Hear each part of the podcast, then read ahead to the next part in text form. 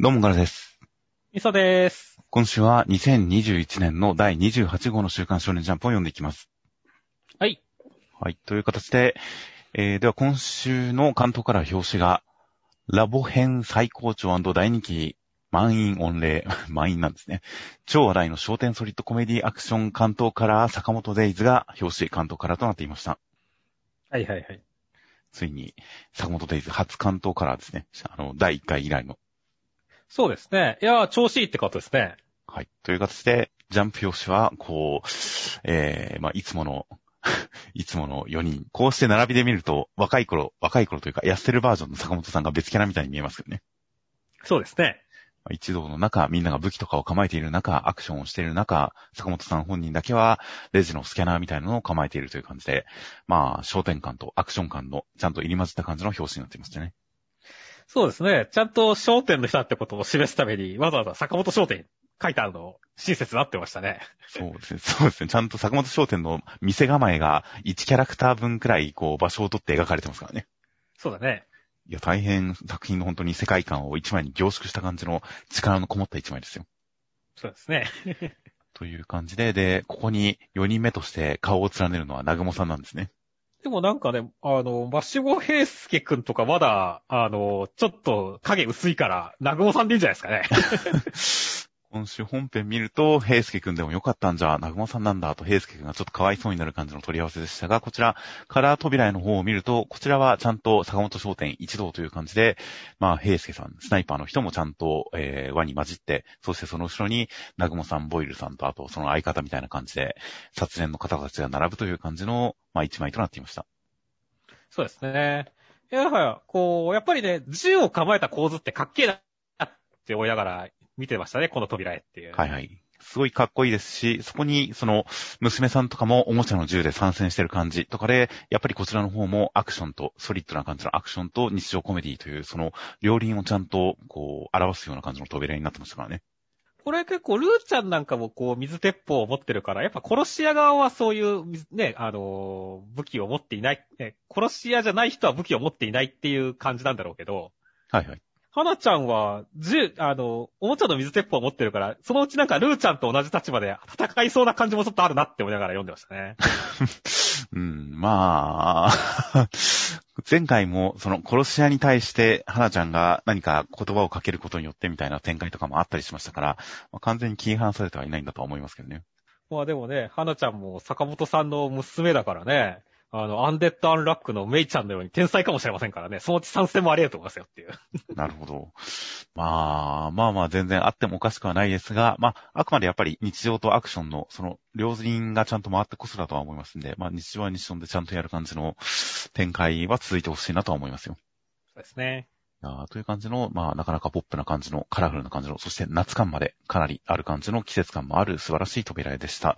で、中身としましては、えー、第27話で、坂本さんはまあ地下5階で、えー、ラボを占拠してたそのボス的な人と坂本さん戦います。他のあのオーダーの人たちは先に行っちゃいます。その頃、シンくんのところに、えー、まあ姿を隠せる敵が襲ってきまして、ピンチだったんですが、平介くんがやってきてスナイピングしてくれましたという展開でした。いやー、三つどもえになるかと思ったら、そんなことなかったですね。そうですね。まあ、もともと先週の段階で、坂本さんがオーダーの人たちと、まあ、親しげに会話をしたというところで、そこの力関係は意外と敵対的じゃないのかなという予感はありましたが、まあ、そこがかなりはっきりした上でオーダーは脱退しましたね。ここも意外だったんだよね。だって、オーダーってさ、あの、スラーの手がかりというか、あれを探しに来たわけであってさ、その一番の手がかりってどう考えてもこの鹿の人だからねっていう。だけど、そこじゃないところに目的があるみたいな感じだったから、ちょっとそこは気になってはいるんですけどね。まあ、そうですね。本命はこっちやからなって言ってますから、明らかに何か明確な目的があって言ってるはずですからね。そうだね。うん、まあ、その辺、まあ、このエピソードが何か、さらに大きいエピソードにつながる何かがまだあるんだろうなとは思いますよ。そうですね。まあだから本当にまずはね、鹿の人とね、あの、坂本さんの戦いを楽しみたいなって思ってますけど。いやー、全身武器人間ですからね、何でもできそうで面白そうですねっていう。いやー、本当にこのジャンル映画館のある敵は、なかなかいいですね。うん。B 級映画館が満載のバトルスタイルはすごいかっこよかったですが、まあ、坂本さんの方が上手っぽいですからね。そうだね。あのー現状だとね、こう、いい線いってる今の坂さんや厳しいやろうなって言いつつも、現状だとまだ坂本さんが上回ってる感じがあるからね。まあ、奥の手まだあるのかな、この人っていう、鹿の人。まあ、まだ今週やられてはいないですから、まあ、こっから何か技を出してそれを上回ってみたいな感じの展開があるんだとは思いますが、まあ、普通に坂本さんが1対1で倒せそうな雰囲気ではあるんで、そこはもう、もうもう、ただ、ひたすらに、はったりの効いたアクションとかっこいい勝利があったらいいなと思ってますよ。そうですね、気持ちよく勝ってほしいですね。そして、シンくんの方もね、透明野郎。こっちもなんかこう、すでに、あの、平介さんが来たことによって勝った感じがすごいありますねっていう。そうですね。まだ、急所は打ち抜いてない感じがしますけどね。うん。だから、それこそ、透明になる以外の何かのネタがあるのかもしれませんね、これから。そうだね、この人もなんかすごい、癖者感がバリバリあるんでね。この透明だけじゃ終わらない何かを見せてくれるでしょうからね。まあ、そしたらね、本当に平介くんもなんか、ね、まだちょっと個性出し切れないとこがあるからね。あの、バッチリなんかいいとこ見せてほしいなって思いますね。はいはいはい。いやー、まあ、スナイパーちゃんとかっこいいですから、いろんな活躍の仕方が見てみたいなとは思います。うんちなみに、あの、オーダーの人たちが向かった先はもしかしたら、ルーちゃんたちと所長の、あの、所長とかが目的なのかもしれませんね。ああ、なるほどね。確かにその可能性ありますね。あっち側に、まあ、すでに敵のボス、そと、それと各界の敵なんかが、もう、坂本さんとシンくんのところでもう、こう、受け持ってますから、こっから先、ルーちゃんたちの方に何かがあるとしたら、本当にそっちの方に真打ち的な敵ボスが現れるのか、もしくは本当にあの所長の方にすごい大事な何か大きな、こう、情報、ネタ、使い道があったりするのかなとか、結構あっちとの関連とかも気になっておきますよ。そうですね。では続きましてが、ドクターストーンの第200話。キリがいいですね。第200話。内容としましては、えー、千空くんは、まあ、船を作りまして、そして、えー、ゼノさんはロケットエンジンを作りまして、そのロケットエンジンを船に積んで、航海に出るぜっていう展開でした。いやー、いいね。ロケットエンジンサクサクできましたね。本当ですね。もう、ゲンさんも何が起こってんのかみたいな感じでびっくりするっていうね。まあ、こっちもどんどんできていくなってびっくりするっていう感じでしたね。はいはいはい。まあ、理論に関してはもう完全に分かってますからね。そうだね。あとはもう工作の精度の問題ですから、もうやればできるんですよ。うん。それがすげえ難しいんだけどな。まあでもね、本当にこのニューペルセウス号のやっぱ絵力とかはすごかったし、このクロム君がね、ただの石ころからこんなもんができてみたいな感じでちょっと涙するっていう展開はすごい熱かったですよね。はいはいはい。いや、本当に、なんでしょうね、特に、これそれこそドクターストーンではないですが、すごく宇宙に行く系の映画、なんでしょう、オネアミスとか、いろいろなんでしょうね、宇宙に行くものの映画っていろいろあったりしますけど、本当に技術が発展して、ある壁を乗り越えて宇宙に行くって、それだけですごく感動して泣いちゃうところがありますからね、いつも。そうだね。今週のペルセウス号がこうロケットで、ロケットエンジンでぶっ飛んでってクロム君涙っていうところにも、何かそれに通じる気持ちがありましたよ。いやでも本当になんだろう、あの、機械とか文明ってね、こう一部ではなんかちょっと冷たいみたいな扱いを受けたりするけどさ、それは本当になんだろう。でも、やっぱり、機械とかさ、文明っていうのは、人間のこうさ、厚さみたいなものをどんどんぶっ込んでさ、それによって作り出してきたもんだからね。はい。すごい俺は人間的だと思うし、だからこそその偉大なことに対してクロム君がね、こう感動するっていうのはすごいよくわかるんだよね。はいはい。いや、本当にわかりますよ。だから今週も、いやー、やっぱドクターストーン熱いなっていう展開でよかったですね。はいはい。そして本当に、あの、エンジン作りもそうですし、合金作りもそうですし、あの、ガスタンクの丸を爆発で作るっていうのも、なかなか素晴らしい雑学でしたね。そうだね。これ、ちょっと動画見ちゃったよっていう。ああ、そうなんですね。僕もちょっと見てみたいですね、後でうん。あたりの雑学も良かったですし、あと結構、この、あの、いろいろと工作をしている千空くんの隣によくスイカちゃんがいる。いろんな工作の時にスイカちゃんが女子ポジションにいるっていうのが僕は結構熱いですね。あ、それは確か熱いですね。先週でゼノさんがスイカちゃんのことをドクタースイカとかって呼んでたあのドクター扱いとかも結構いいなと思ってましたが、今週すごい女子ポジションにいるあたりの立ち位置とかがいいなと思ってますよ、これもまた。いやーもうだからね、あの、完全にヒロインでしょだって、新たな街へ進むチームにもいるしっていうね。はいはいはい。いやー、まあね、これでもうヒロインはもうスイカちゃんか琥珀ちゃんかに絞られましたね。まあそうですね。アメリカの人の現地妻はもうダメですねっていう。まあまあ、相棒と恋人はいろいろ違ったりしますから、それぞれ収まるべきところに収まるんだとは思いますけど、いや、でも、クロムくんが、まあ、弟子っちゃ弟子、パートナーっちゃパートナー、友達っちゃ友達、なかなかこう、相棒に近いポジションだったのに比べると、スイカちゃんはやっぱり、なんか弟子感がすごいこう、出そうな気がして、そこに期待しちゃうんですよね。ああ、ありそうですね。うん、という、千空くん、まあ今回ゼロさんという師匠、師匠的な人と共闘できましたが、そこから千空くんが師匠になって、さらにスイカちゃんをこう育てる展開とか、あったらいいなっていう期待をしつつ、新展開楽しみですよ。では続きましてが、ワンピースの1016話、内容としましては、えー、ナミのクリマタクトにゼウスさんが宿ったんで渡って名前を拒否してゼウスとして頑張ります。そして、おたまちゃんは何か全体に対して、な、こう、アナウンスを、声掛けを、アナウンスを何か始めるようです。そして、ヤマトさんはカイドウさんに対してルフィが戻ってくるまで、えー、食い止めるっていう形で戦いが始まりますという展開でした。いやー、ナミさん超絶パワーアップっすね。本当に、オウライウンは、まあ、ビジュアル的にもかっこいいですし、これは強いですね。いや、強いですね。そして本当に、あの、ゼウスさんとのこのやりとり超面白かったね。はいはいはい。だからナミ、オイラに新しい名前をくれよ。わた、オイラはゼウスっていうね。テンポ良すぎやろっていうね。わたでいいと思うんですけどね。俺もわた結構可愛いと思うんだけどね、まあ でも、ナミの名付けは、まあ、まつげとかもそうだけどさ、あの、昔のラクダとかのね。はいはいはい。結構はひどいからねああ、確かに。だからまあ、その流れでね、まあ、しょうがない。でも、ナミさんももうちょっと抵抗してもよかったからね、行くわよ、ゼウスって言っちゃってるからね あ、もともとナミは別にゼウスでいい派ですからね。まあね。ゼウスが勝手に新しい名前をくれよって言っただけですからね。うん。まあ、ゼウスでいいんですよ。いいのか まあよかったよ。これでなんか解散にならなくてよかったよと思って。はいはい。そして、まあね、そのナミの勝利からね、こう一気にアナウンスが広がって、あの、一回ね、このなんか CP0 がもう、ね、あの、戦いが、軽力差が決まったなって感じだったけれども、また逆転していきそうな感じでね、このあたりのこの移り変わりは面白いですね。はいはいはい。いや本当に、おたまちゃんがもうキーですからね。ここで何言うんだろうな、おたまちゃん。うーん。もうすでに味方として動かしてはいますからね。そうだね。さらに何か不平がいるんですかね、どっかに。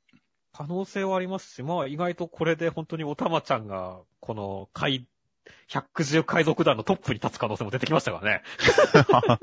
いいですね。いいじゃないですかね。女海賊王になってくれたら。いやー、まさかカイドウさんも気がついたら百獣海賊団が乗っ取られたっていう展開あるかもしれませんよっていう。いやー、まあいいですね。本当に。おたまちゃんはもともとエースと、あの、海に連れて行ってくれ、連れて行ってやるっていう約束をしてますから。うん。やっぱもう、麦わらの一味として、参加として、一段を率いるんじゃないですかね。ああ、まあ、キャベンディッシュさんとかね、いろいろいたけれどもね、あれのじゃあトップに。もう、これだけ、あの、ゾーン系のスマイル系の能力者を、もう一堂に収める。なんか、ずっと洗脳しっぱなしっていうのもかわいそうだから、そこは何か自我との、自由意識との、まあ、うまいバランスは取るんだとは思いますが、いや、全然いいんじゃないですかね。そうですね。そして、ヤマトさんももう完全にね、あの、仲間状態ですからね。僕はある日と一緒に海に出るって言っちゃってますからねっていう。はいはいはい。これはもう、え、仲間入りですかっていう感じで、ちょっとテンション上がりましたね。まあそうですね。いや、なので、まあ単純に麦わらの一味に入る以外にも、それこそ連合みたいなものが着々と築かれていますから、いろんな付き合い方がある、いろんな立場の入り方があると思うんですが、本当に、このルフィのこの場限りではない、今後の旅全体を通しての仲間がすごく増えていきそうな感じがして、いやまあ戦いの最中ではありますが、その先の展開までがどんどん楽しみになってくる展開にはなってますね。そうですね。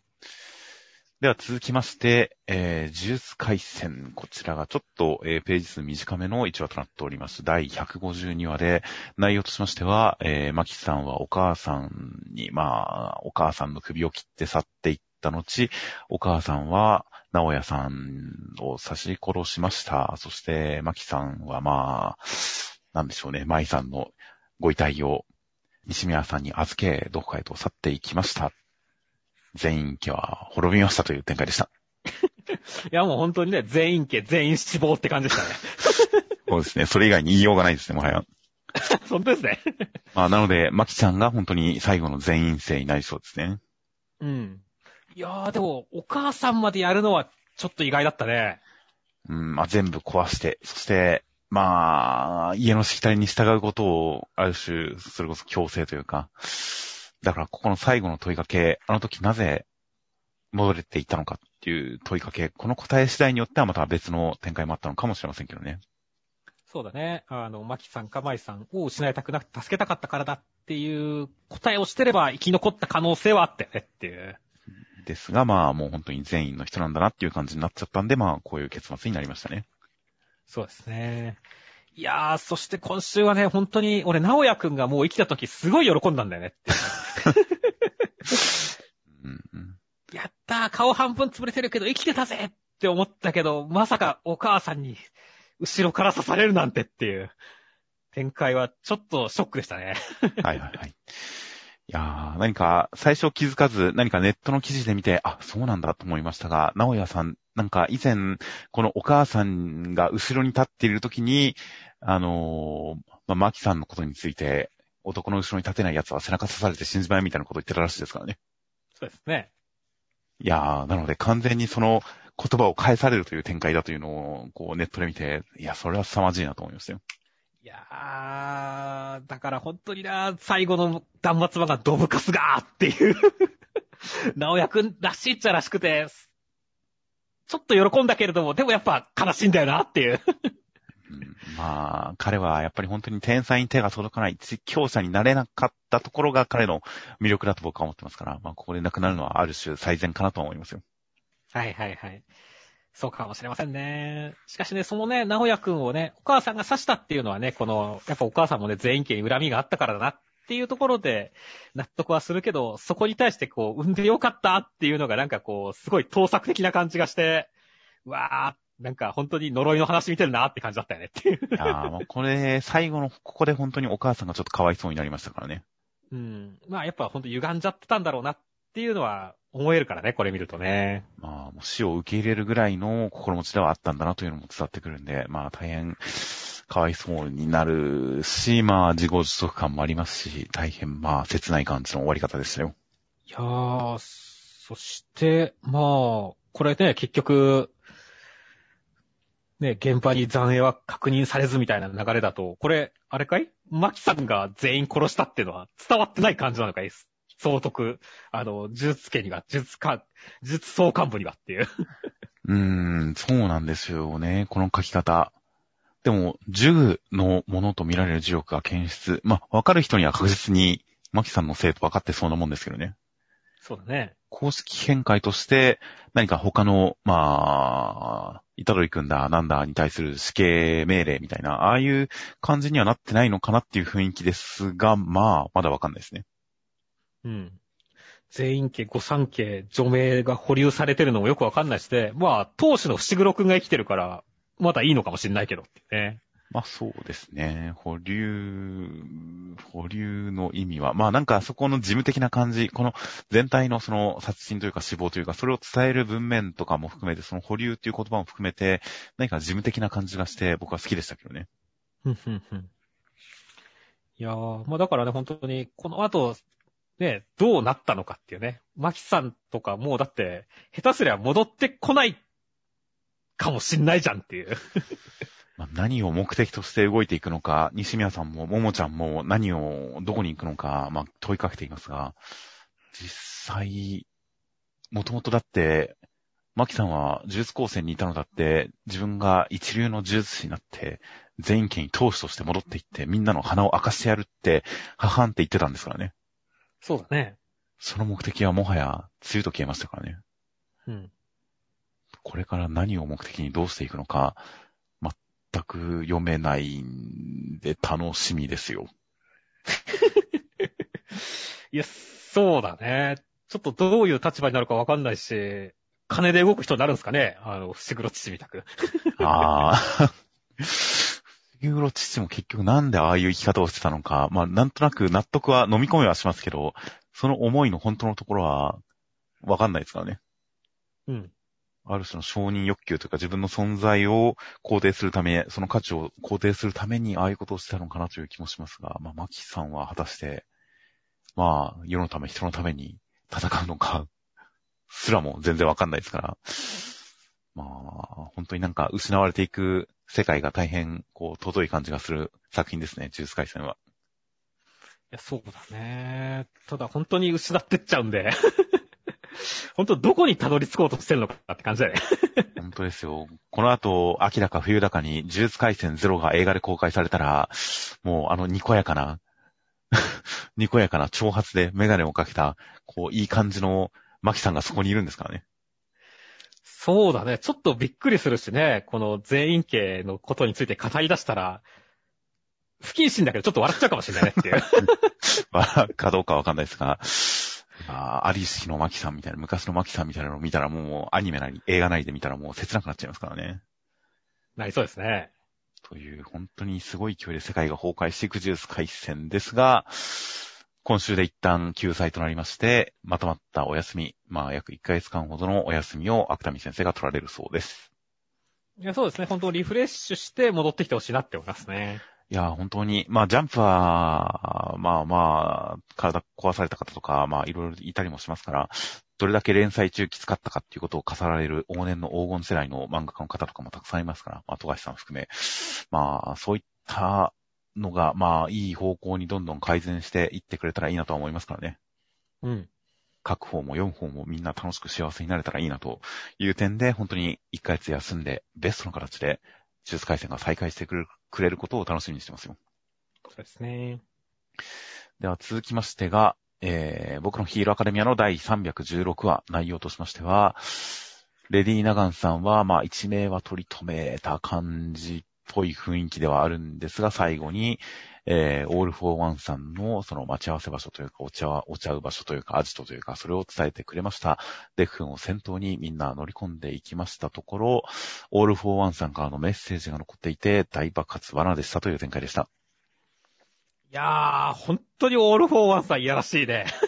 いやー、本当に、なんか先週のコメントでも、オールフォーワンさんが出ると、その緊張感が走る。いい敵役だみたいなことを書いていましたが、今週も、まあ、この屋敷感、メッセージ感、そして爆発感、この、いやーもうなんかこう、サイコパスなヴィランだぜ感がかっこいいですね。かっこいいですね。次は君だって言って、オールマイトのセリフでね、デクを指してくるっていうのも、いやー、いやらしいなって思うからね。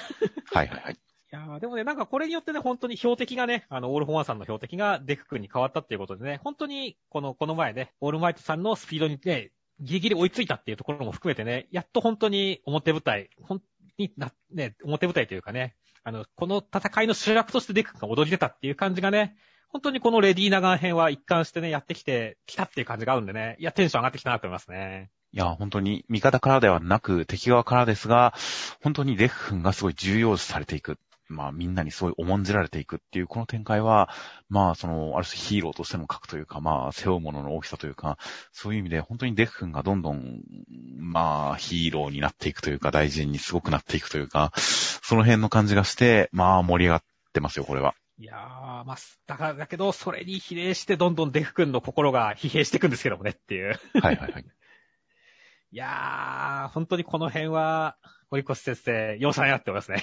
いや、本当ですね。レディー・ナガンさんが果たして、まあ、亡くなってはいないんだとは思いますが、その姿に対してもデフ君は何かすごく強い思いを抱いてる感じですし、まあそんな中でも、木崎さんに対して、その、やっぱり、救おうとするような、その、ちゃんと理解をして手を差し伸べようとするような、そういう言動を一貫してるあたりは、まあ、ある種安心感はあるっちゃあるんですけど、まあ、それすらも何か大きな負担にはなりそうですからね。そうだね。そして最後の大爆発、果たして肉体的にも大丈夫なのか、巻き込まれた人がいないのか、といった点、本当にデフがどれだけ追い詰められていくかは心配だったりしますんで、何か、ここでエピソードも一区切りだったりするので、まあ他の遊泳のメンツとか、いろんな人がデフを助けに来てくれたらいいなと、そういうのを期待しますよ。そうですね。確かに他の遊泳の人たち見たいですよね。いやー、どうなってるか、デフに置いていかれる形にはなりましたが、今も鍛錬を続けているでしょうから、彼らなりに世界のためにどう動いてるかは大変楽しみですよ。はい。では続きましてがセンターカラーです。長尺島 VS 正義島超白熱大人気御礼センターから逃げ上手の若君という形でセンターカラーは何か若葉の中を、まあでも夏感なんですかね。まあ緑の中を馬でかける感じの時行くんという一枚でした。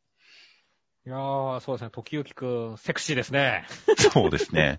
いや、本当になんか、なんでしょうね。今までいろんなケレン味溢れる、面白み溢れる感じのカラー、カラーページ、いろんな作品で書いてきましたが、松井先生、この逃げ上手の若君に関しては本当に何か、もう、時々くんピンナップみたいなのをすごい書いてくれますからね。そうですね。いやー、なんだろうね。なんか、ケツとかいいなって思いながら見てましたね。ああ、そこは、まあ、多少蔵で隠れてますけどね。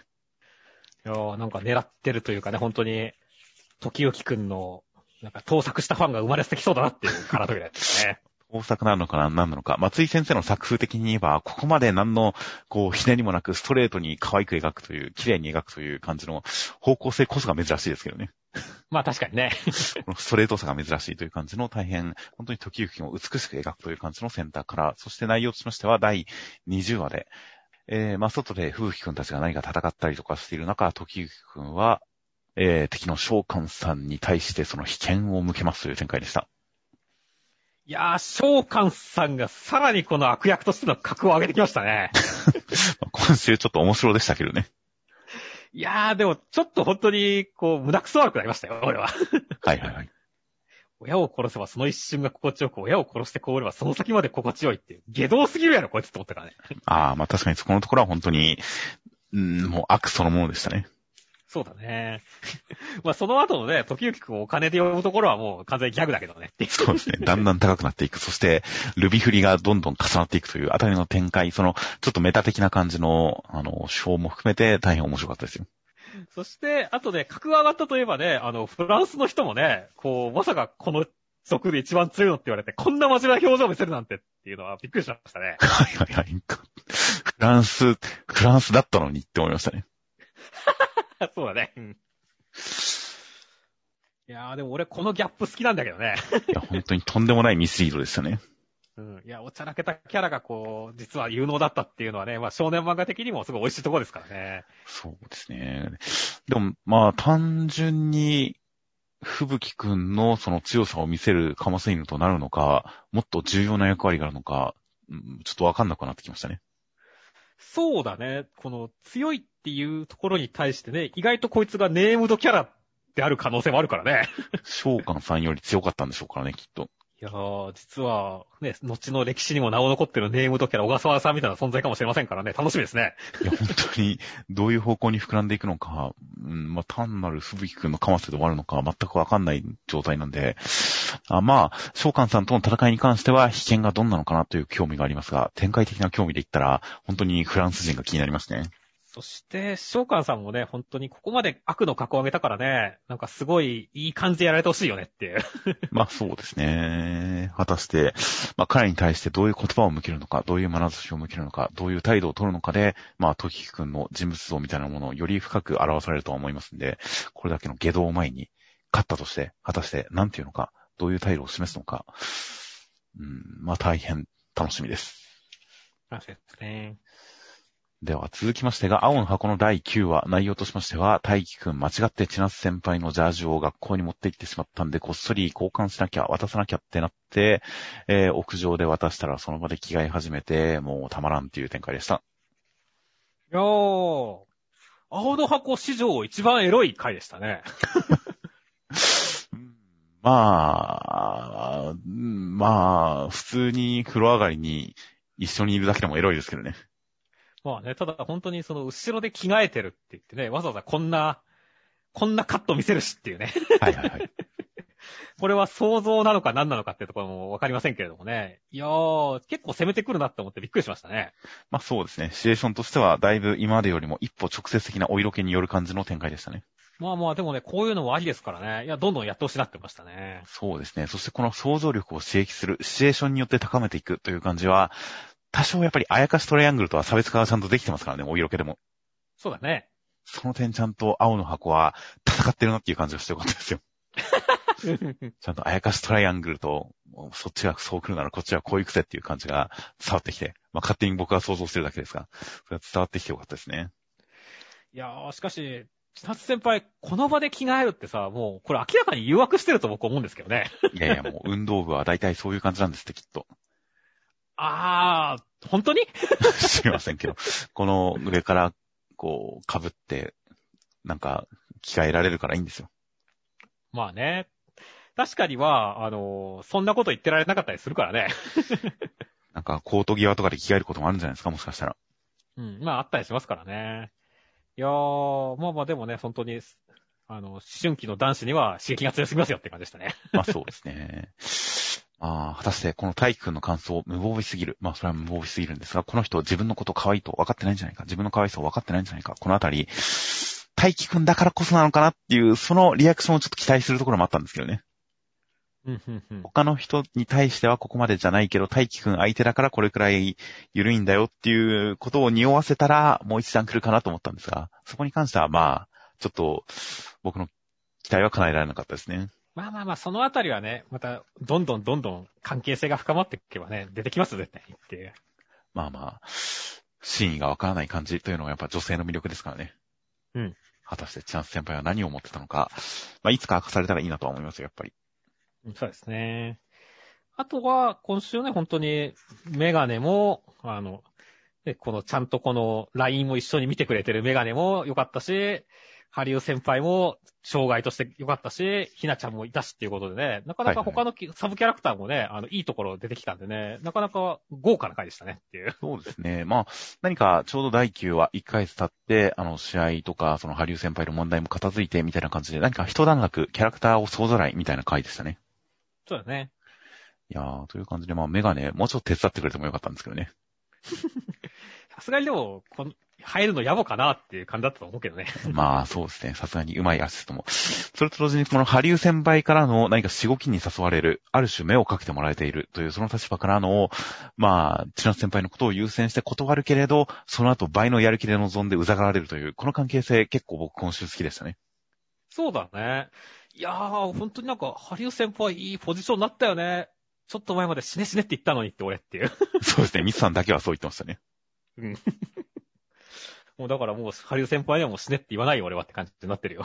そうですね。いや、面倒見もいいですし、まあ、なかなか、このちょい悪な感じも含めて、まあ、この、いい先輩ですよ。そうだね。あと、その、ひな、ひなちゃん。うんあとは、まあ、ひなちゃんは果たしてこの、あのー中3の夏から半年ぐらいですかね、洗ってないというジャージに対して、この嫌悪感を示した、この態度が、果たして、内心ではどうなのかと思いますね。まあまあ、でも匂いフェチとかであっても困るけどね、俺は。そうですね。たとえ好意を持っていても、それに関してはドン引きっていうのが正しい対応だとは思いますけどね。うん。でもそれに関して何か、もう私が洗ってあげなきゃぐらいのことを思ってほしいですけどね。ヤンデレっぽくなってきてるやん。というかまあまあ、ここで嫌われたまーというのはちょっと悲しいんで、これが何かいいエピソードに結びついたらなとか、そういうのも期待してますよ。そうですね。では、続きましては、マッシュルの第66話内容としましては、イノセントゼロさんは、えー、まあまあ、時間魔法によって、まあ、師匠のそのアダムさんというのの肉体を復活させて、で、操り人形として戦わせます、ウォールバウさんは立ち向かいます。そしてマッシュ君は、なんとその、えーイノセントゼロさんが、自分の不老不死の心臓を作るためのパーツとして作られた子供だったらしいんですが、まあ、とりあえず無敵なんで戦いますという展開でした。いやー、今週なんか、いろいろな衝撃の設定が明かされてびっくりしたけど、はいはい。読み終わったらもうなんか、マッシュ君が寝てたことしか覚えてねえって感じでしたね。いやー、重い話だから一回寝るのはいいことですよ。まあね、頭スッキリするからね。そうですね。だから本当にね、マッシュルは、俺たちに大事なことをしてくれるなって思いましたね。いやー、本当に、どういう時でも余裕は大事だなというのがよくわかりますよ。そうですね、睡眠は大事ということを教えてくれましたからね。っていうかさ、あの、三人弟子いたんだって思ったね。はいはいはい。アダムさん。だから、ウォールバーグさんとイノセントゼロと、あともう一人いるんだね。だからちょっとあと一人すごい気になるね、俺はっていう。確かにそうですね。だマッシュ君が息子だとして作られたとして、それをイノセントゼロさんが手元で育てていないっていうところには明らかに何か事情があるはずですからね。そうだね。まあ、そこに繋がってきそうな気がものすごくしますよね。うん。あと他に5人の兄弟どこにいるんだみたいなね。うーん、5人、まあ、マッシュ君が果たして線がない、魔法が使えないのは必然なのか偶然なのかわかんないですからね。うん。みんなそうなのか違うのかわかんないですからね。これは確かにその通りですね。それぞれなんか別の何かが優れてるっていう可能性もありますし、まあまあでもね、サムライエイトみたく、ほら、あの、マッシュ君だけ特別、こう、魔力がないみたいな感じかもしれませんよっていう。そうですね。一人だけ失敗作扱いっていう可能性もありますからね。うん。他は普通に強い魔法使いだけどみたいなね。はいはいはい。という感じで、まあ、こっからはもうなんか、多い継承戦的な、今まで男軸だと思って読んでたら途中から筋肉マンになるかもしれませんからね。ああ、はいはいはい。あ、なりそうですね。なんかこう、マッシュルビッグボディとか、マッシュルマリーポーストとか出てくるわけでしょっていう。そうです、そうです。その方向性ですね。どんなキャラ出るか楽しみだね。いう感じとか、まあ、あと、ウォールバーグさんの、まあ、シーンと、あと、その、アダムさんがもともとその、ノブリス・オブリージュという形で、その強い魔法というのは弱者を守るため、魔法が使えないもののために使われるべきだ、みたいな思想を述べたりしているあたりで、まあなんとなく、そのアダムさんは、ちゃんとそういう思想があったんだ、もともとそういうものが根幹にあったんだ、この世界の、みたいなことが分かって、ちょっと何か希望が見えてきたような気もしますね。そうですね。そういう感じで、マッシュ君の側につくような強い思想が示されたりとかもしたので、まあ、いろいろと本当に楽しみなことが増える回ですよ。うん。で、まあ、とりあえずは、このトゲの一つの対決ですからね。はい、はい。いやー、こう、無敵っぷり見たいですね、マッシュ君の。そうですね。まあやっぱこのサモンズ、三本線の杖に認められた男のみたいな、この感じの戦い方に対してマッシュ君が戦うのはもう初めてでしょうからね。うん。セコンズを超えたサモンズ、これに対してマッシュ君がどういう風に余裕しゃくしゃくに勝ってくれるかは大変楽しみですよ。楽しみですね。では続きましてが、僕とロボコの第45話内容としましては、えー、ガチゴリラが少年野球で活躍しているところ、敵チームになぜかロボコがいて対決になります、戦いになります。でもガチゴリラは野球だけは負けられない UFO っていう展開でした。いやー、ガチゴリラ超かっこよかったね。そうですね。もう、今週は本当にね、あの、ヤンバガでやったね、あの、ハロルド・サクイス先生のストッパー・ブス島のね、ホームランの描写のパロディですけどね。なるほど。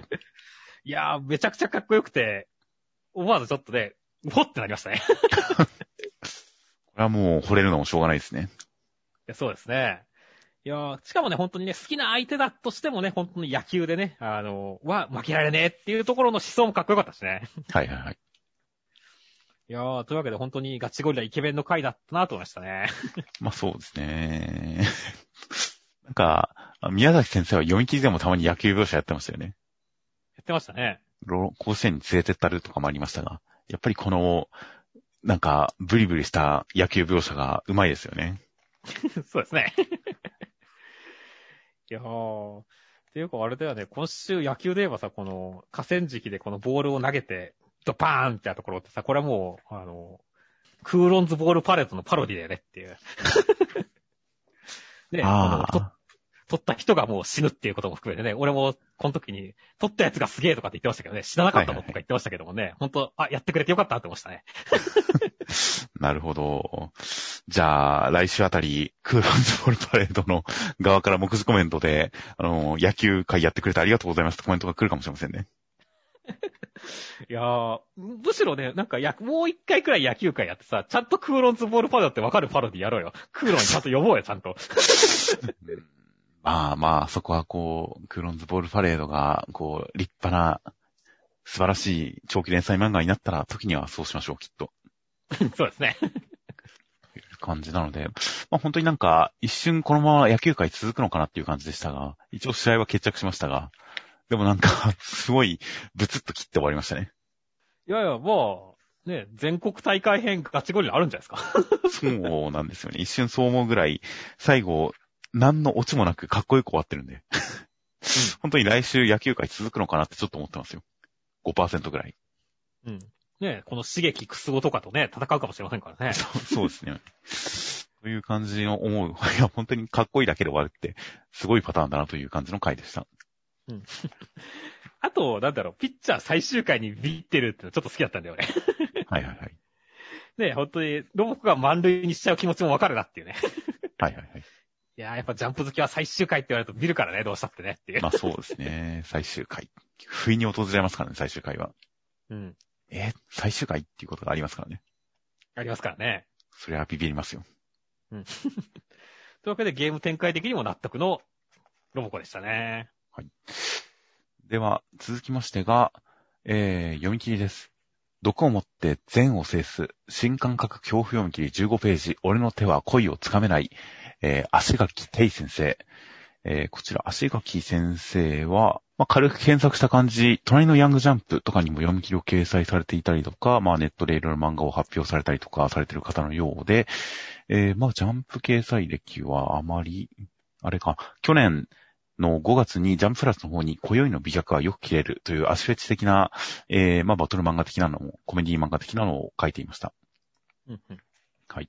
まあ、なかなか面白い感じで、ちなみに、足垣い先生、ツイッターのプロフィールには、ただ一行、足書きたいと書いてありますね。ああ。なんで、今回はじゃあ、テフェチに挑戦したんですかね？確かに、そうですね。前回のジャンプラス読み切りは足フェチらしい、もう足書きたいっていう感じの読み切りですが、今回はそんなに足にフィーチャーしない感じの作品だったかもしれません。足書き先生。で、内容としましては、暗殺者として育てられた、えー、少年は読書を身につけたせいで手でこう人に触れなかったりするんですが、女の子に告白されて付き合ってでも手が握れなくてどうしようと思っていたら、実はその子も読書の使い手だったんで手が握れましたという展開でした。もう、ゆうすけくんが、俺も意味がわかんねえ。なんで読書にしたんだ俺はバカなのかって言ったところで。いや、お前、何言ってんのってましたね どういうことですか？いや、だってさ、あの、自分で選んだみたいなこと言ってたじゃん。もうちょい将来のこと考えろよ、みたいな。はいはい、はい。なんで両手にしとんねん、お前っていうね。いや、もう暗殺者としてはすごい強いじゃないですか。片手でいいじゃん。いやいや、二人同時にいけるじゃないですか、両手なら。ご飯も食べれないじゃん。どうやってご飯食ってんの、こいつっていう。まあ自分には効かないから大丈夫なんですよ。ああ、自分には効かない系なのか。いやー、というわけで、なかなかね、ちょっと、びっくりでしたけどね。まあまあ、女の子が可愛くてよかったですね。もうこちゃん可愛かったですよっていう回でした、ね。はいはいはい。確かに。でしたね。確かにそうですね。何か、今週その編集の方の、担当の方の紹介でも、美麗絵師、足垣先生がついに週刊少年ジャンプ本誌初上陸って紹介してますが、確かにすごいこのイラスト、特に本当に女の子の表情とか、その全体の可愛さは大変印象的でしたよ。そうだね。デフォルメしても可愛かったですよ。私、今、私話題になってるの？って言ってるところね、このギャグ調も確かにいいよね。はいはいはい。という感じだったりしますので、絵の魅力は大変ありましたし、あとまあ、うん、なんか、突き詰めて考えたら、どういうことだよっていう感じではありますが、本当に読書をうっかり習得してしまったために恋ができないっていう設定のバカバカしさは嫌いじゃなかったですよ。そうですね。そして、相手方も読書で。しかし、すごいメンタル的にはね、本当に読書であることをこう気にさせないくらいに明るいっていうのも良かったですね。そうですね。まあ、そうか、相手の子は毒を調節できるってことは、ゆうすけくんも頑張ったら毒は調節できるのかもしれませんね。いや、どうなんでしょうね。ゆうすけくんは明らかにこの後天的な読書だけどさ、ここまで自在に出せると、ももかちゃんの方は先天的に読書っていう可能性もありますからね。生まれた時からみたいな。あー、まあ、そこにこう頑張って 迫っていくしかないんじゃないですかね。はいはいはい。いや、なんか、もんかちゃんが読書使いだって分かった、分かると、途中からずっとゆうすけくんの手を握りたがってる展開っていうのがなんだそれって思いましたか？ほんと何の気兼ねもなく握れるくらい、自在に扱えてるんですもんね。そうですね。下手すりゃ殺しに来てると思われてもしょうがないから、これ。僕 も最初、そういうつもりだったんじゃって思いましたが、実はそうじゃなく、日頃はちゃんと調整できて、手を握った瞬間に、ゆうすけくんが毒を、毒死だって分かったから、とっさに毒を出して防御したという、そこまでできるってすごいなと思いますね。そうだね。という という感じの、まあまあまあ、そういうこともできるんだなというバカバカしさに溢れる読み切りでした。はい。では続きましてが、えー、最近の読み切り連弾の流れになります。新時代の集結、ジャンプからの大型読み切り連弾第7弾。日常完全破壊サッカー部読み切りセンターカラー39ページ。激高完全サッカー部。石川幸喜先生。ということで、石川幸喜先生が、えー、こちらの方は結構前から読み切りとか書いてらっしゃいまして、えデビューが2014年のジャンプネクストウィンター号にネジヤマさんという読み切りを掲載してデビュー。その同名作品、ネジヤマさんが、え2014年の第9回ジャンプゴールドフューチャーカップのエントリー作品として掲載されました。ネジヤマさん覚えてらっしゃる方も結構いらっしゃるんじゃないでしょうか。まあギャグ漫画でしたね。はいはいはい。はい、で、えー、その後、なんと2017年にも第12回ジャンプ近未来ファイゴールドフューチャーカップのエントリー作品として、ジキルの使い魔というこちらバトル漫画を、えー、掲載していました。ほう。なんと、2回ジャンプゴールドフューチャーカップに参戦している方ですね。で、その後、まあ、2019年にはジャンプギガの方に原田メタルメダーといったギャグ漫画掲載したりとかしまして、そこからさらに2年経って今回本誌に、えー、読み切り掲載3度目となりました。内容としましては、えー、激烈南高校というところのサッカー部に、えー、まあ、二人選手がいまして、そこにサッカーボールの、えー、まあ、決心的なつくも神的なのが現れて、その人がサッカーボールはなぜ蹴られるのかって聞いてくるんで、答えて仲良くなって蹴りますという展開でした。いや、独特のテンポと勢いのある漫画で面白かったですね。いや、僕もかなり好きですよ。うん。昔なんだろう、あの、清村くんと杉野浩二くんっていうギャグ漫画があったんですけど、ガンガン系列で。はいはいはい。なんかそれを思い出させるようなね、なんかいい感じのギャグ漫画でしたね。なるほど。いや、本当にこの、あの、このミド、ミドウくんのひょうひょうとしてる感じっていうのが、いい空気感になってて、いや、楽しかったですね。やっぱ遠藤守を意識してるんですかね。ああ。世代じゃないからピンと来なかったですが、言われてみると確かにそうかもしれないですね。そうですね。稲入れを意識して作られたキャラだと思いますね。稲妻イレブンキャラの名前にもじってるのかもしれません。いやー、そして本当に 本当になんだろう、テンポ好きなんだよね。あのー、ボール取ってって言って、ドーンって超能力で出して、その後に、ブザマダダムかいっていう、おい、殺すお前っていう。この辺とかすげえ笑ったし、はい、やっぱこれだけでスマッシュヒットというかね、あの、インパクトあるギャグ漫画がね、また次の先見たいなって思わせるポテンシャル秘めてましたね。いや、そうですね。あと、なんだかんだでこのサッカーのつくも神の言ってることが一応、理屈が通ってるところが良かったですね。そうね、あの、完全に、あの、ぶっ飛んでるわけではないっていうね。生まれた時から蹴られる宿命に悲しんでるという、それはなるほどなと思いましたし、サッカーボールのおかげで友達ができたっていう言われて、じゃあ分かったって納得してくれるのも良かったですし。うんいや、ちゃんと理屈が通ってる感じなんで、シュールギャグっていうほどでもなく、ちゃんともう理屈の通ったギャグだなという感じで、いやー、感心しましたね。いや、まあ確かにね、その上でね、ちゃんと、よっしゃー、行った、グオーってね、言ったりとかね、この、勢いで笑っちゃうからねっていう。しかももっともっとって切られて喜ぶキャラになりましたからね。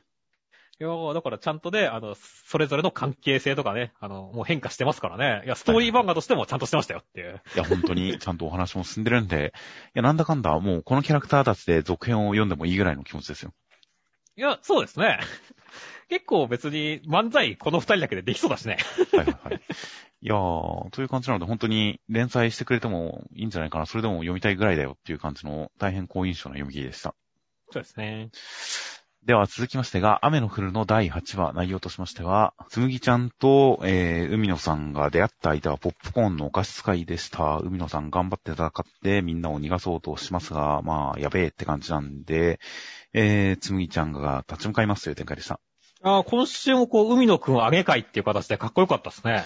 なんせ海野くんコンペイト食ってないですからね。マジで？え、食べてます？いや、前回まあ、見えてないところで食べたんじゃないの？あの、た、食べてなかったこの身体能力だったらさ、あの、コンペイトを食って海の国に襲ってった人たちが、かわいそすぎるでしょっていう。いやー、コンペイトは先週でも食べてないですし、今週でも食べてないんじゃないですかね。はいはいはい。いやー、マジでコンペイトいらないじゃん。いや、だから、本来、生体院になりく、なるくらいの才能ある人は、生身でもこれくらいできて、コンペイトでさらにってことなんですよ。ああ。試験しなくてもいいじゃん。いや、だからコンペイトを使いこなす まあちょっと他のキャラとの実力差がありすぎますけどね。そうだね。まあまあ、そうですね。まあ、たまたま今回はそういう気だったんですよ。まあ、才能あるやつがいすぎちゃったってことねっていう。いや、才能ない人しかいなかったんですよ。海野くん以外。今回はたまたま。なるほどね。っていうかさ、その流れで言うとさ、この、ポップコーンの人もさ、何しに来たの？この試験に。それはまあ、これから明かされるんですよ。うん。で、なんかこう、ルセットを潰しに来た割には別に新人単位、まだルセットに入ってない奴らボコしても意味ないじゃないですか。あ あ、海野くんと戦うときに、あとはこのまま時間潰すだけかと思ったけど、なかなか楽しめそうだみたいなこと言ってますから、時間を潰すつもりだったんですよ、ここで。ふんふんふん。なんかをおびき寄せるというか、何かを待ってたんでしょうね、きっと。ああ、なるほどね。この入江さんとかをおびき寄せるために来たっていう可能性は確かにありますね。うん。かもしれないですよ。そうそうそう。だから、まだこいつがね、本当に何のために暴れてるかわからないんでね、ちょっと盛り上がれないところがあるわけだけども、まあそのあたりが明らかになった上でね、ちょっといい感じの、まあ、つむぎちゃんとのバトル見たいですね、来週は。そうですね。やっぱり、なんかこの言動とか振る舞いから含めて、すごい組織だった敵対組織みたいな、敵組織みたいなのがあるのかなという感じなんで、まあ、第1話からずっと謎だった、あの、ペロペロキャンディー使い、東京を崩壊させたやつっていうのはついに登場するのかなと僕は期待してますよ。いや、そうだね。そこに対して本当にペロペロキャンディー使いのつむぎちゃんがいて、で、まさか俺たちのボスと同じ能力みたいなことになれば盛り上がりそうだしね。ま あそうですね。という感じなので、初めてここで敵という存在がしっかり描かれるんじゃないかということも含めて、あとまあ海野くんはやっぱコンペイトを食ってなかったんで、食ったらもっと強いんじゃないかとかも含めて大変楽しみですよ。そうだね。あと、つむぎちゃんもコンペイトを食ったら強くなるんかな。身体能力は強くなる気がしますけど、どうなんでしょうね、お菓子使いとしては。もともとね、めちゃくちゃ強いじゃないですか、身体能力。そうですね。ビルの上の方から飛び降りたりしてますもんね。そうそうそう。だから、コンペイトを食ったらどうなってしまうのかって、変身とかすんのかなとか、あの、期待してますよって感じです、ね。ああ、確かに。ここに来て、まあ、パワーアップ描写、パワーアップ展開があったら、それはすごい盛り上がるような気がしますね。では続きましてが、あやかしトライアングルのセンターカラーです。コミックス4巻発売連載1周年御礼2号連続センターから第2弾、あやかしトライアングルということで、えー、カラーページの水着描写と、もう、こう、なんでしょう、キャラクター勢揃いの見開き扉となっていました。そうですね。まあ、どちらも、まつりちゃんのおっぱいが強調されてますなぁと思いましたね。ああ、白金さんに乗ってますもんね。まあ、この辺はだからちゃんと、水着の方もね、あの、ニノクル先輩のところに乗せてるしねっていう。地女だね、もはやっていう。いやいや、男ですから。ああ、でも男だったら逆に下半身を乗せてるみたいなノリなんじゃないですか、これはっていう。地女じゃないですか、それはっていう。いやいやいや、男だから別に胸が当たろうがなんだろうが気にしないってこということですよ。ああ、なるほどね。男ゆえの気安さってやつか。まあまあ、もちろんそうですよ。スーちゃんは地女ゆえのですけどね。まあそうですね。松井くんは男ゆえのですよ。なるほど。理解しました。という感じの、まあ本当に大変色彩鮮やかな感じの素晴らしい扉へ。そして内容としましては第48話で、えー、松井くんたちは秀神をおびき出すためにサンオイルの塗りっこをして出てきたところを、えー、ふんどしをやめることで蓄積した力で立ち向かいますという展開でした。いやー、今週も面白かったですね。レオも希代の変態だが、鈴もまた遥か高みを行く圧倒的ハレンチっていう。白金さんのツッコミ、けっけやろと思ったからね。そうですね。あくまで真面目に言ってるところがいいですね。いいですね。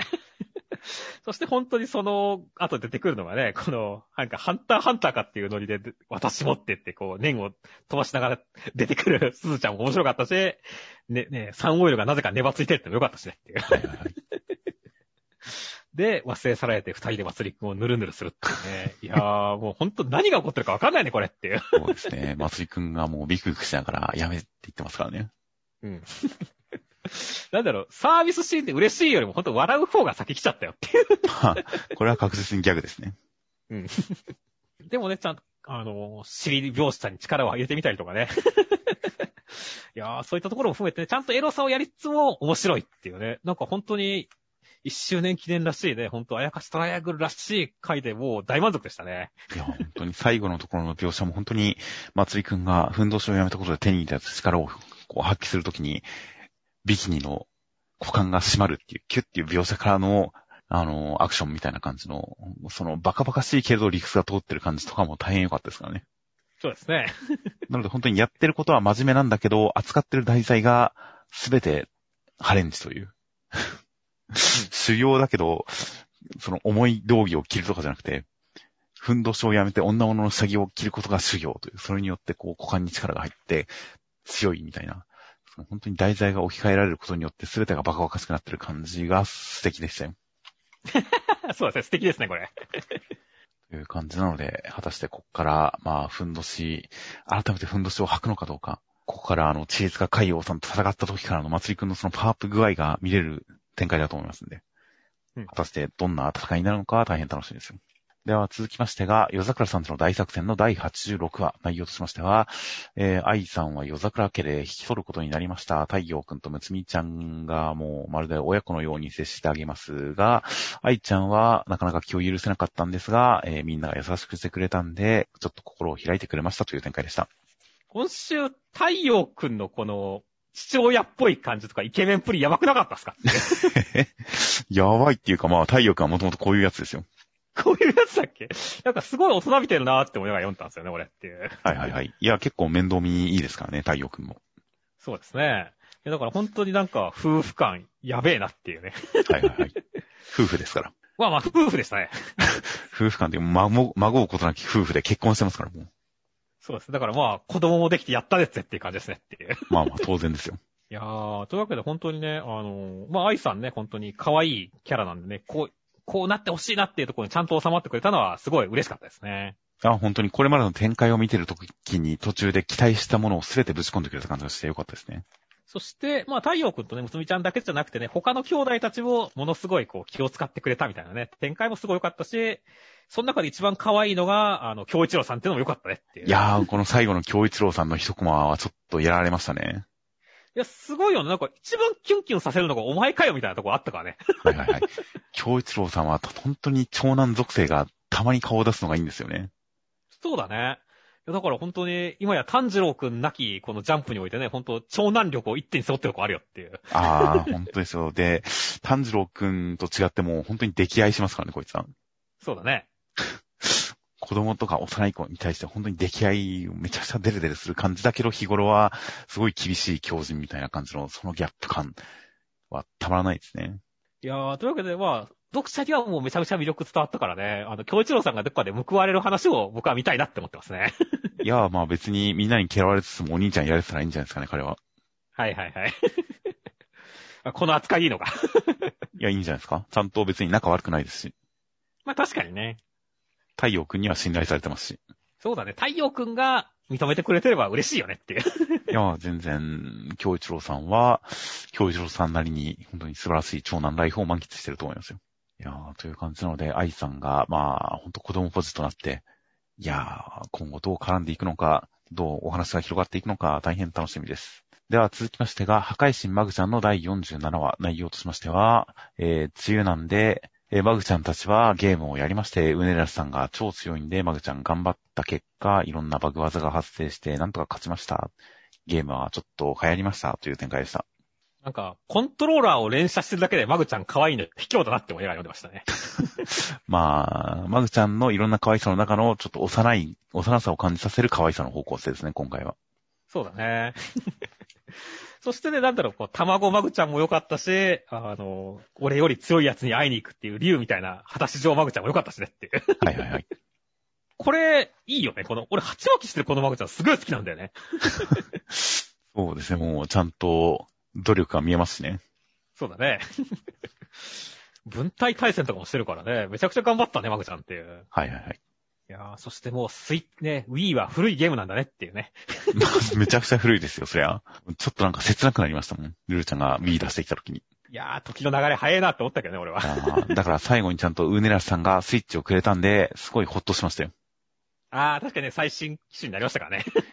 いや、ほんと今家で Wii やってる中学生ってちょっと、ちょっと悲しいかな。ちょっと、なん、なんとも言えない気持ちになりますからね。それは言い過ぎじゃないですか。それだったらいっそファミコンやっててほしいですよね。あー、逆にね。確かにそこまで古いと、なんかこう、ギャグになるからね。比べるべくもなくなりますが、Wii をやってるとちょっと、Wii っていう感じになるんで、スイッチが来て本当良かったです。あとはね、まあゲームっていうとね、最近はこのジャンププラスのゲーミングお嬢様とかを僕はよく好きで見てるんですけども。はいはいはい。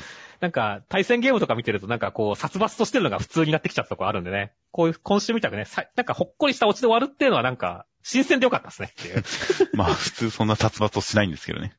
まあね、ちょっと毒されちゃったんでっていうね。僕はゲーミングお嬢様は馬娘会しか読んでないんで、全然大丈夫ですよ。はいはいはい。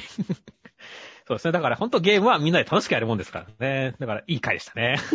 いや、本当にほっこりしましたし、まあ、ウーネラスさんとマグちゃんの関係性みたいなものがまた何か新しい一面が見れて、この対抗意識を燃やして、で、その燃えてるマグちゃんをちょっとこう子供を、やっぱり子供を見るように、あやすように見ているウーネラスさんみたいな、その関係性とかが見れたのも大変良かったですよ。そうですね。ゲームを持った時にボコボコにするところのね、うねらしさ良かったですね。高速屈伸煽りとかっていうところ邪神だなって思ってたね。そうですね。ウーネラスさんのこのオタク気質はいいですよね。いいですね。大人の余裕のある感じで、かつオタク気質もあるという、この感じが、うねらさんのすごい魅力だと思います。では続きましてが、えー、高校生活の第42話、内容としましては、家谷家はおじいちゃんおばあちゃんのところに里帰りしました。高校生だって理解してもらえてない感じで、最後までよくわかってない感じでした。っていう感じでした。今週のこのタウスからルーズソックス出すとこ俺すごい好きなんだよねそうですね。まあでも優しさを感じましたよ。まあね、あの、あの、実際こういう、あると思うからねって、ありそうだなと思ったからね。静香さんが畑仕事をしてるときに、あの子もこういうの欲しいんじゃないかなっていうルーズソックスを会話したけど、渡せずじまいだったんですね。そうだね。いやー、だから、ちゃんとね、そう報われた感じがしてね、すごい良かったし、それでいて面白いっていうね。はいはいはい。いやー、感動、笑いと感動が包まれた回でしたね。そうですね。ルーズソックス。正直、なんかルーズソックスってそうかもうそんな昔なんだって僕は Wii よりもこっちの方でちょっと時代を感じましたね。そうだね。だってルーズソックスってもう流行ったのだって90年代とかなんじゃないの？いや、だから本当に、だから、一郎さんたち40、アラフォーというか、40ぐらいの人たちの高校時代なんですよね、本当に。そういうことだね。いや、だから本当にそんな時代が経ったんだなっていうのを感じさせるアイテムではありました。あとはね、あの、この山村、あの、お母さんの実家のところがさ、ナビが通じないから山を噛んでいったところってすごい好きなんだよね。そうですね。そう、すごい荒々しい描写が良かったですね。もう、枝とかついた状態で車来るっていうね。いや、静かの勘だけを頼りに、道なき道を進んできましたっていう、その、茂みに突っ込んでる描写とか良かったですよ。よかったね。ほんと細かいところで、こうい、いろいろ笑わせてくれるいい回でしたね。あと、この、電管、電管を最終的に孝太郎くんが好んで食ってるところとかすごい良かったですよ。そうね、ほっこりですよね、ここ。そうですね。いや電管最初に俺はこれを好きだったの？こんなの？知らないんだけどわかんないんだけどっていうのが最後にもう大盛り抱えてシャクシャクシャクシャク食べながら帰ってるという満面の笑顔で。いやー、というのは大変微笑ましくてよかったです。ですね。電管食いたくなりましたね。俺はそうでもないけどな。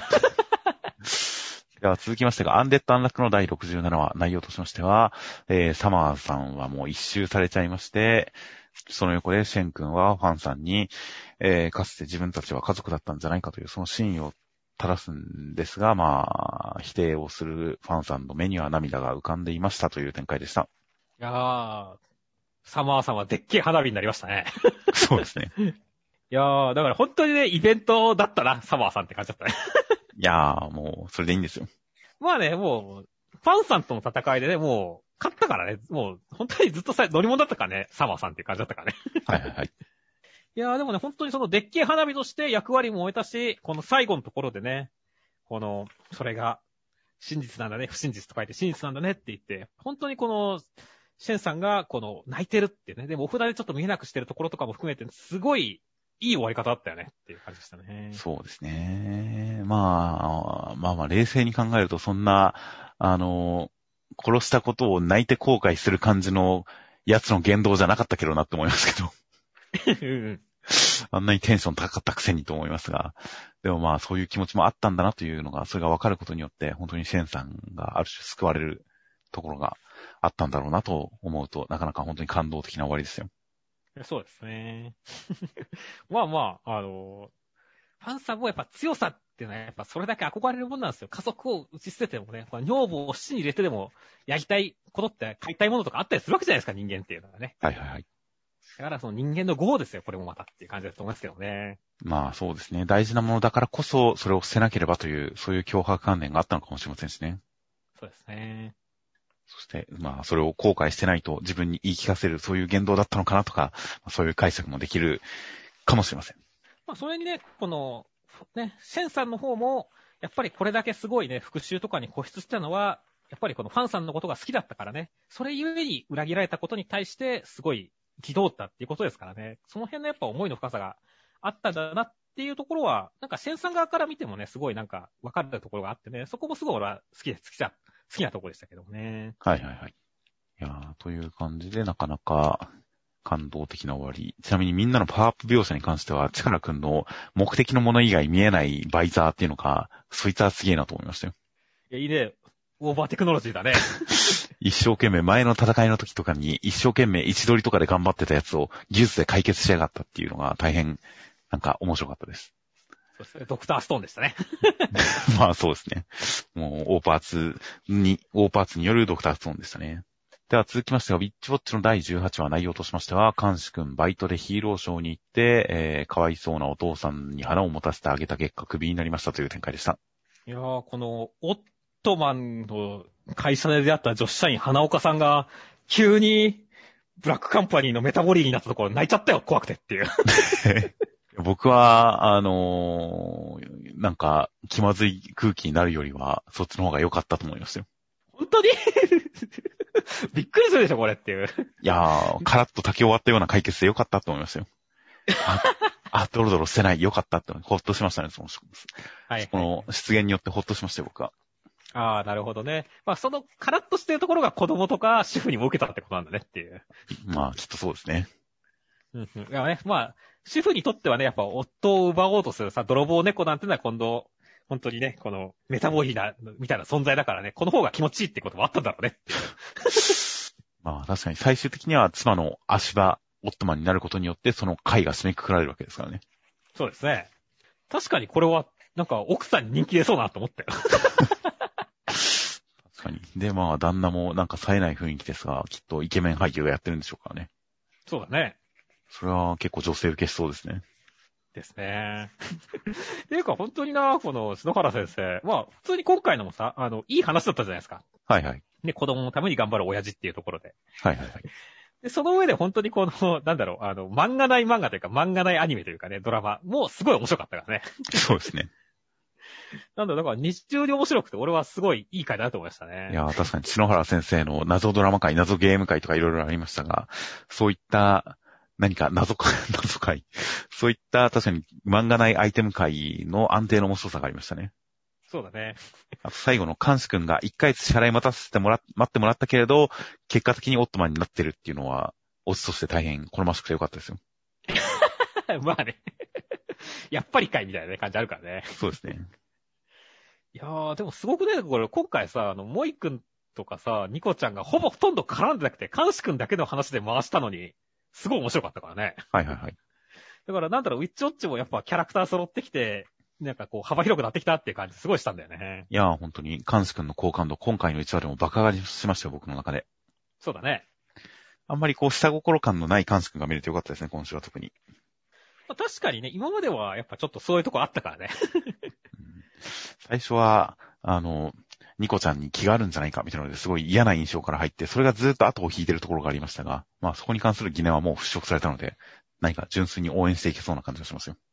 という感じで、えー、では続きましてが、クーロンズボールパレードの第17話、内容としましては、えー、黒竜山は、2回戦コールドで3回戦に進出しました。相手は、因縁の六水館かと思いきや、それを制した、えー、まあ、すごいエースのいる紅駒大付属が来ますっていう展開でした。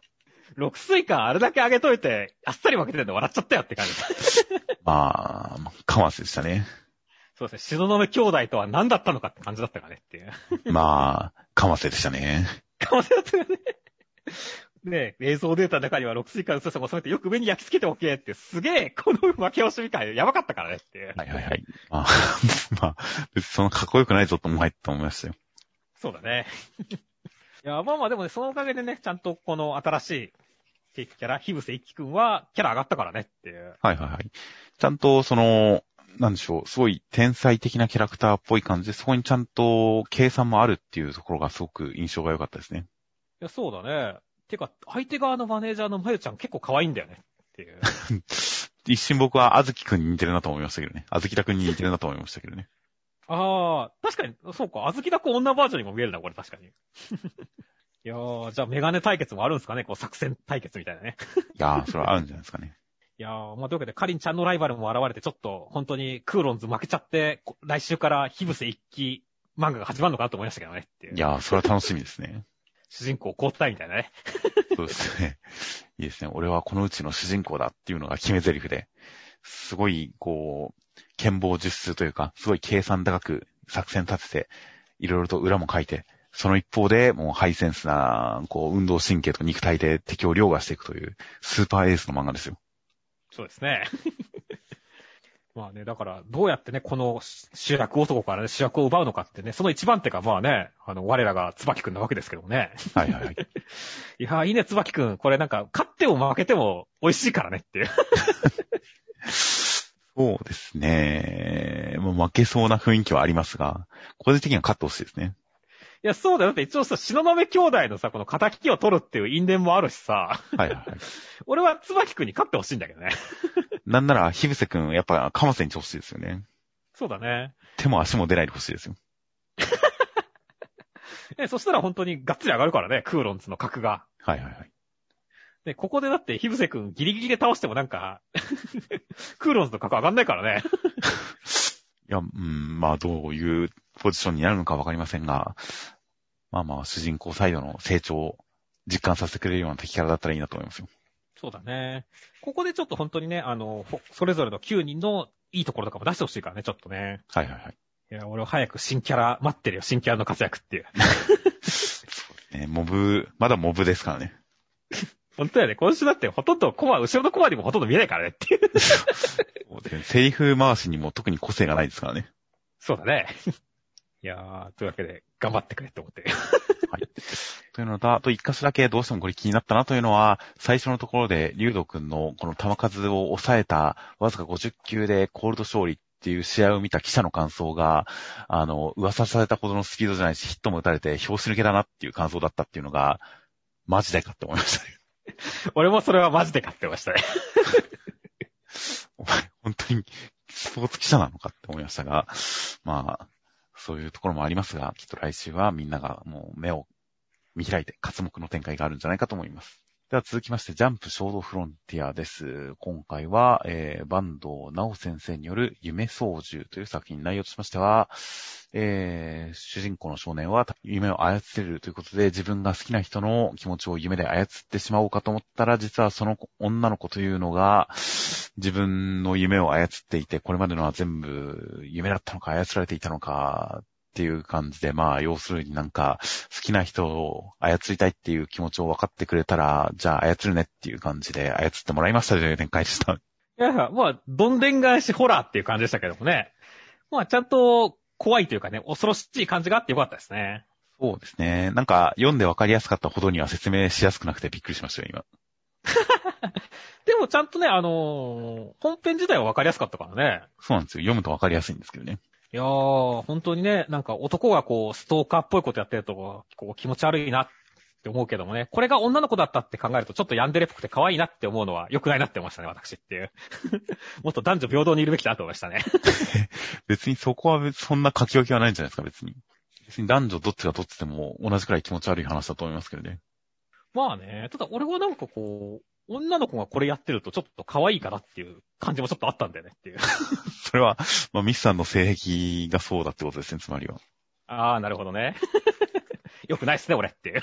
まあそうですね。ああ、まあまあ、でも僕も別になんか彼も、あの、いいんじゃないかなというか、わかんないうちに操られてるなら、それはそれで幸せじゃないかなと思いますよ。はいはいはい。自由意志を完全に継がれてるわけでもないですね。じゃあもうハッピーエンドってことですねっていう。まあ、ノーマルエンドですかね。まあそうですね。トゥルーエンドはまだ先ですよ。なので、まあまあ、バッドエンド、実際にこれがゲームのルートだったら明らかにバッドエンドですが。でもまあまあ、好きな人を操りたいっていう思いは多少なりともこう、あるところはあるんだろうとは思います。そんなおかしな発想ではないとは思いますし、まあ、それが特殊能力が絡んだことによって特殊な状況にはなっていますが、まあ、恋愛の比喩として読めないこともないですよ、別に。なので僕はこの作品結構なんか単なるソーラーだな、よくある怖い話だな、みたいな感じで終わらないところがあったのが、この女の子というのが主人公を操ろうと思った時に、主人公を自分の立場に置き換えて、その時に自分と同じ判断、好きな人を操りたいと思わなければ、多分こうはしなかったんですよね。そうだね。まあ、てかできなかったってことだと思うけどね。あの、拒絶のあれがあるからっていうことで。ああ、なるほど。この女の子はもともと男の子のことをどうとでもできたんだと思うんですけどね、僕は。でも、いきなり洗脳するんじゃなくて、まず自分の立場を味合わせて、好きな人のことを操りたくなってしまう、夢で操りたくなってしまう、操ろうという決断をするところまで男の子に体験させて、じゃあ私がやってもいいよねっていう感じになってるという。そこの、なんか相手に選択を委ねてる感じっていうのが、なんか一方的に蹂躙するような感じのホラーと違って、何か印象的な展開でよかったんですよね、そこが。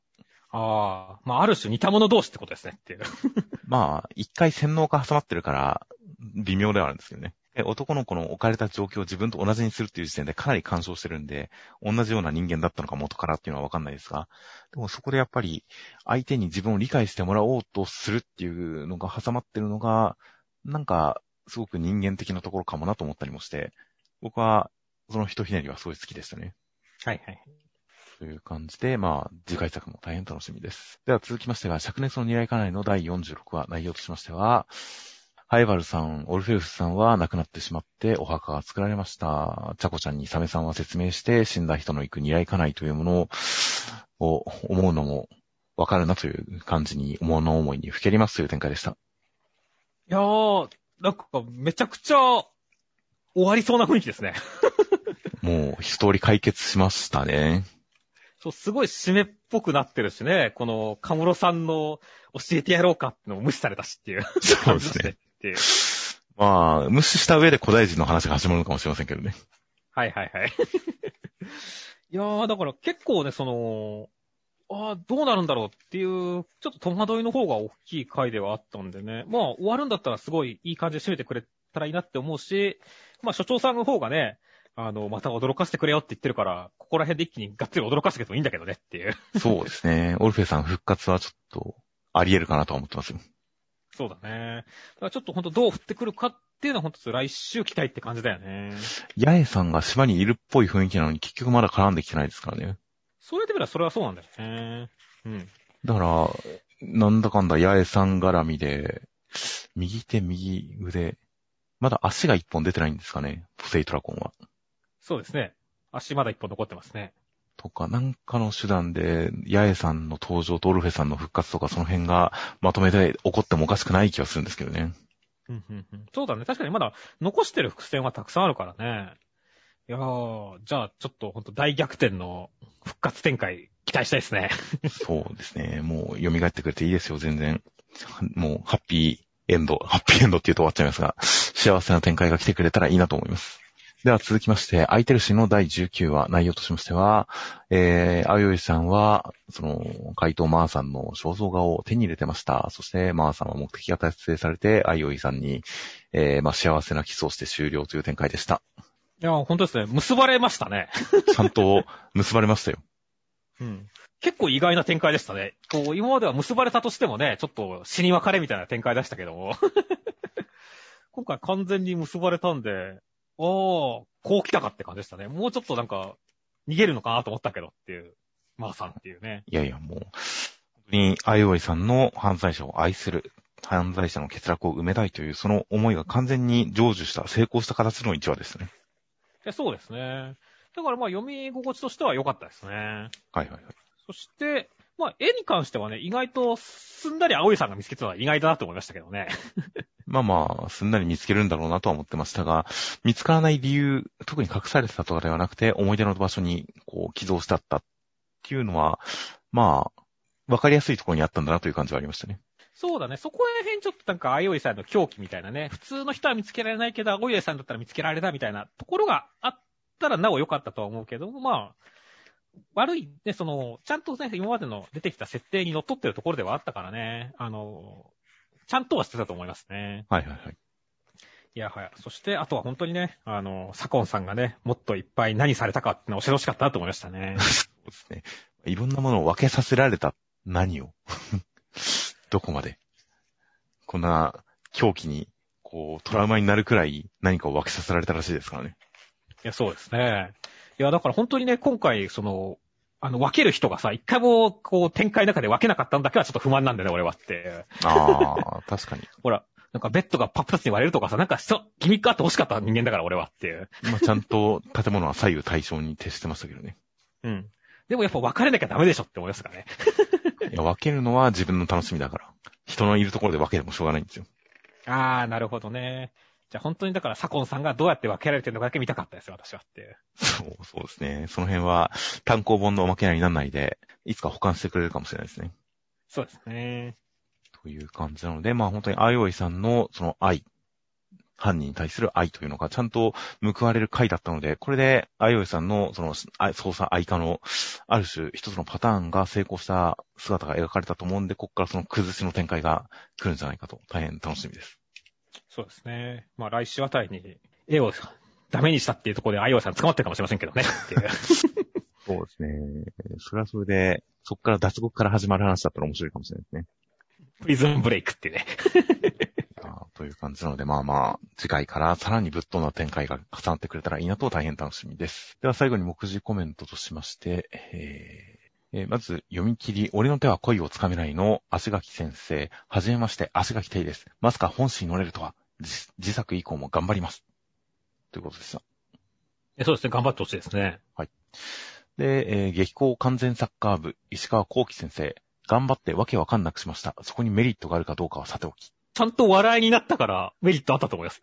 いや、本当ですよ。それにわけはちゃんとわかりましたよ。そうだね、ちゃんとわけ分かったよね。でもまあ、まあまあ全然いいバランスで、わけのわかんなさとわかる感じがとてもいいバランスだったと思うんで、そのすごい頑張ってくださったのが報われてるような気がします。あとは、あやかしトライアングル矢吹先生、変化球なこの作品がなんと1周年応援してくれている皆様に感謝です。ということで、まあ、変化球な作品なんですね。なんか矢吹先生的には直球な気もするけどね、俺は。ま あやっぱ主人公が女性化っていうところが変化球なんでしょうね。ああ、なるほどね。あとはマッシュル河本先生、ピーク時から4級痩せることができました。偉いっていうね。はいはい、はいい。つも河本先生はテンション、コメントのテンションが高いからいいなって思いますね。いや、本当に、本当に偉いなと思いますね。いや、偉いですよ。まあ健康でもあるみたいですからね。いや、このまま健やかに連載続けててほしいですね、河本先生っていう。はいはい。あとはそういえば、あの、逃げ上手の若君松井先生、今週の読み切りはアシスタントの足垣さんが書きました。ぜひ読んであげてくれると嬉しいです。ということで、あの、読書の漫画は、松井先生のアシスタントの方が書いたんですね。はいはいはい、そうなんですね。そう言われると、わけわかんない設定っていうのが、なるほどなっていう感じがしますね。師匠の影響を受けてたってね。かもなと思いましたね。いや、本当に変わった設定を出すという点においては、松井先生譲りなのかもしれません。あとは、アンデッド・アンラックの戸塚先生、バレンタインチョコ食べ終わったんですが、うまいのばっかで普通のチョコ戻れんすっていうことで、まさかこんな弊害があるなんてって思いましたね。いやー、まあ普通のチョコも美味しいはずなんですけどね。そうだね。でも確かにバレンタインのチョコって1000円とか2000円とかしたりするからね。はいはいはい。それ食ってたら確かに普通のチョコ戻れない気持ちもわかるから、やっぱ1年かけて食うのが正解なのかと思いますね。っていう。まあ、贅沢な悩みではありますが、意外と普通のスーパーで売ってるチョコにも、すごいこれデパートとかで売ってそうっていうのたまにありますからね。はいはいはい。なんかおすすめあるんですか？今とっさに思い浮かばないですが。うんいや、結構もうみんな凝ったいろんな中に美味しい、なんかお酒の入ったやつとかいろいろあったりとかしますから。いつか、いつか、いや、そういうのを美味しいのに当たればいけるんじゃないかなって個人的には思うん思うんですけどね。そんなレベルじゃない下の超え方をしてるんですかね。そうかもしれませんね。もう僕は本当にアーモンドチョコレートとかですごい満足してるんですけどね。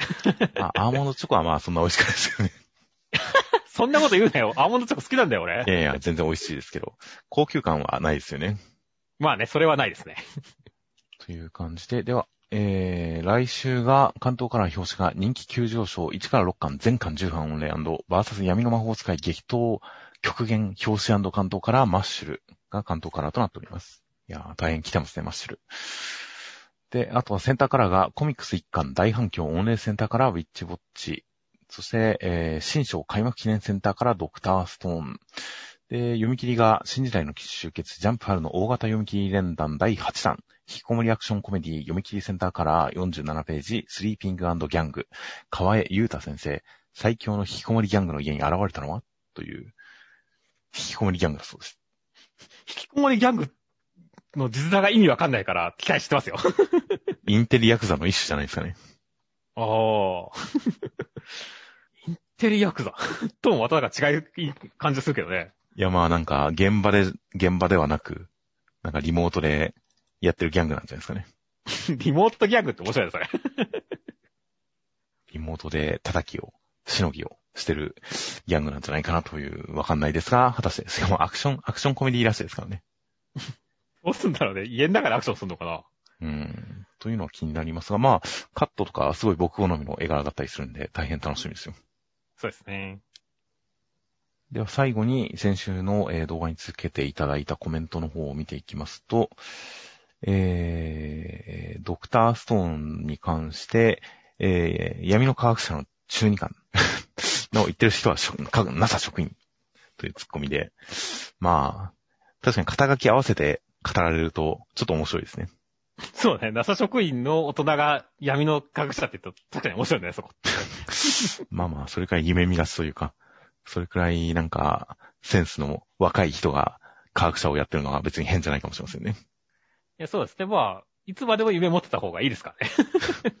あとは先週の、あの、直也くんに関する話で、呪術回戦、直也くんに関する話で、当時くんの息子が珍しい送電の術式持ってて、五条先生に育てられた上で、当主を持っていかれるのが辛いのはわかるっていうのがあって、確かにそこまで深掘りした視点で見てなかったですが、直也くんの視点から見ると本当に、あの、当時さんの息子で、送電の術式を持っていて、そして、五条先生に育てられて、当主って、それはやべえなと思いましたよ。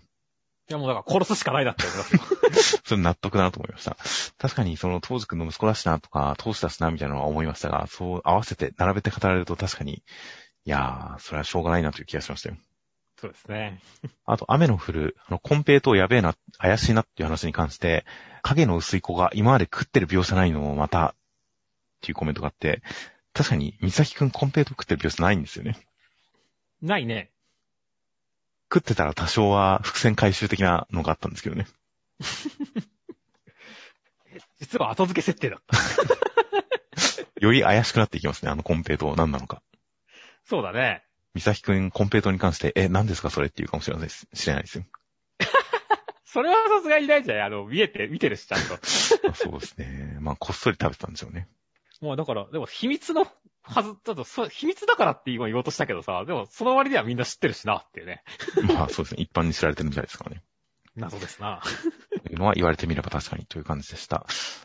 あとは先週の読み切り、たたら指導に関して、えー、まあ僕が、その、あの、ちょっとコミュ障な感じの人を単純に、こう、非難するような、否定するような、そういう感じのお笑いっていうのが苦手だというのに関して、自分も人を馬鹿にして笑い取る感じが不快で笑えなかった、ネタ作り面でも上等なものではないと思う。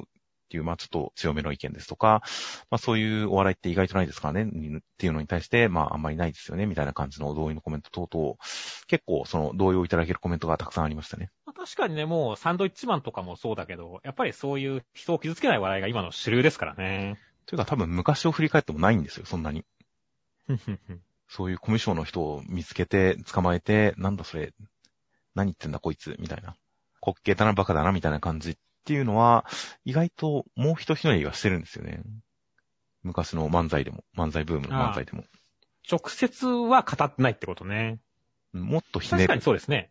やっぱりもっと飛躍を一つ二つ盛り込む感じの、現実にいる変な人っていうので笑いを持ってくっていうのは、多分あんまり、かなり少数派な気がしますね。少なくとも僕が知ってて思い出せる限りでは本当にあんまりないんですよ。まあ確かにそうですね。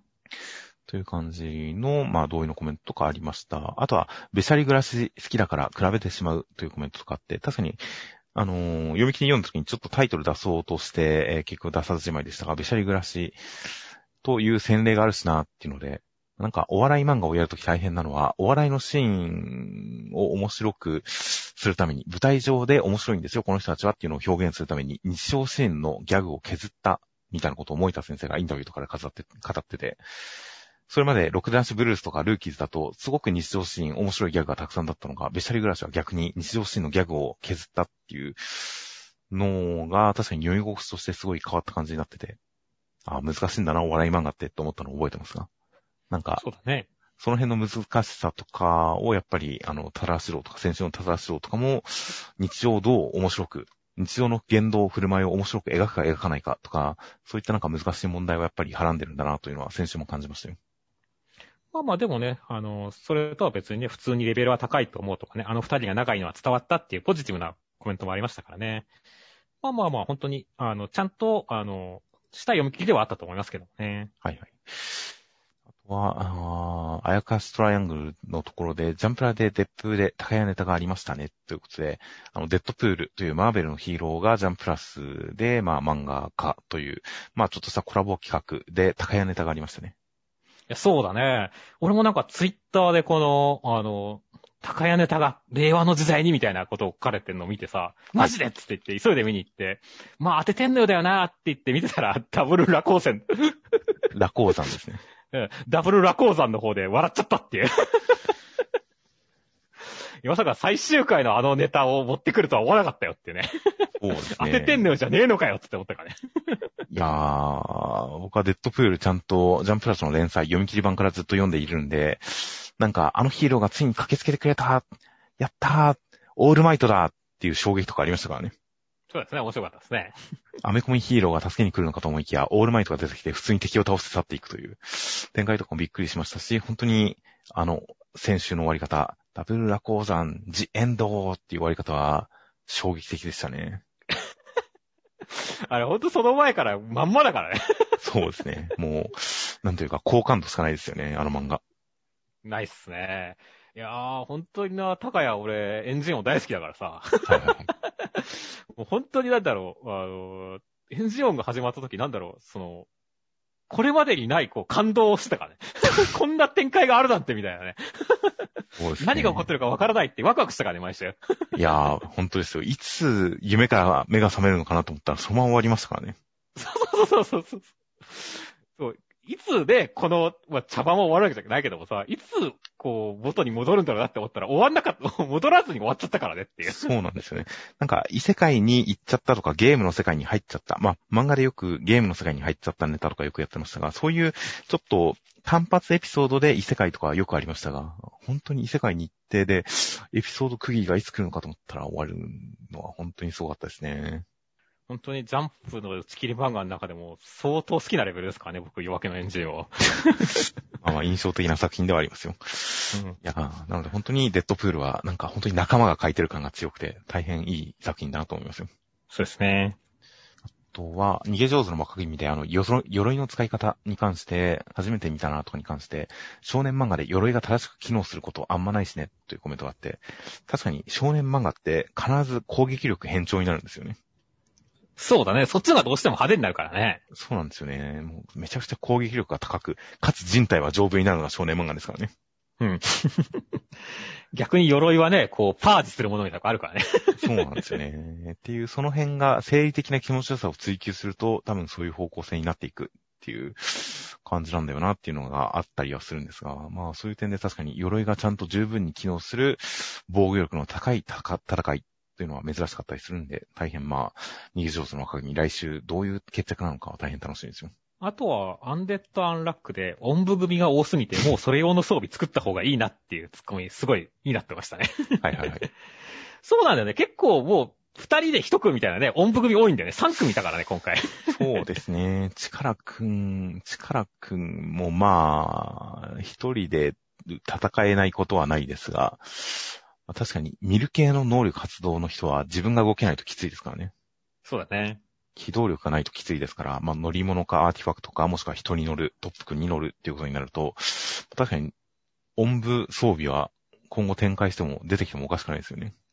そうだね。いや、もう、ぜひともね、あの、ニコ博士には作ってほしいところですね。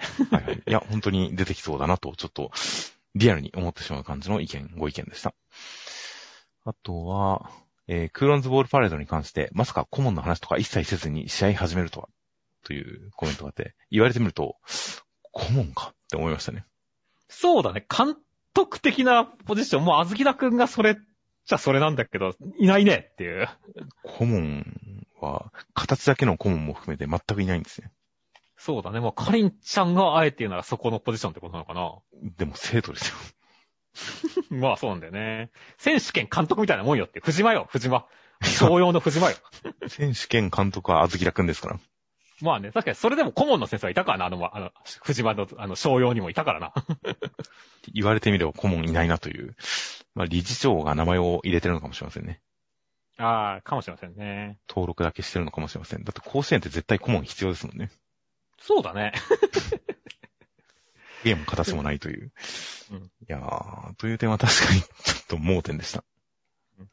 あと同じクーロンズ・ウォールパレットでいけば、このモブキャラが多すぎるみたいな話をしたときに、別にまあ、真の仲間は来年でもいいんじゃねっていう コメントがあって。まあ確かに3年生のね、田島くんとかいるからね、ただのカリンちゃんファンで終わっちゃうじゃん、それじゃっていう。そうですね。田島くんは来年いないんだよっていう。いやー、まあでも田島くん卒業した後に、あそこ俺の母校って俺あそこの野球部だったんだって言って、胸を張れる野球部になりますよ、きっと。そうだね。俺はクーロンズになれなかったけど、つって言ってね。そうですね。俺たちの下の代はみんなクーロンズって呼ばれてるんだぜっていうキャラになるってことね。そうですね。俺あそこの出身なんだって言って、え、じゃあすごい強いの？うん、まあ、まあまあまあ、そこそこみたいな。そういう人生を送るかもしれませんからね。でも、それはそれでドラマですね。そうですね。まあ本当に、なんか、あずきだくんたちの計画に2年目、3年目っていう意味が、意識がないですからね。そうだね。うん、意外と本当の完成は来年以降なのかもしれませんね。クーロンズ。えじゃあやっぱヒブセ君に負けちゃうの？いや全然それでもいいような気がしますよ。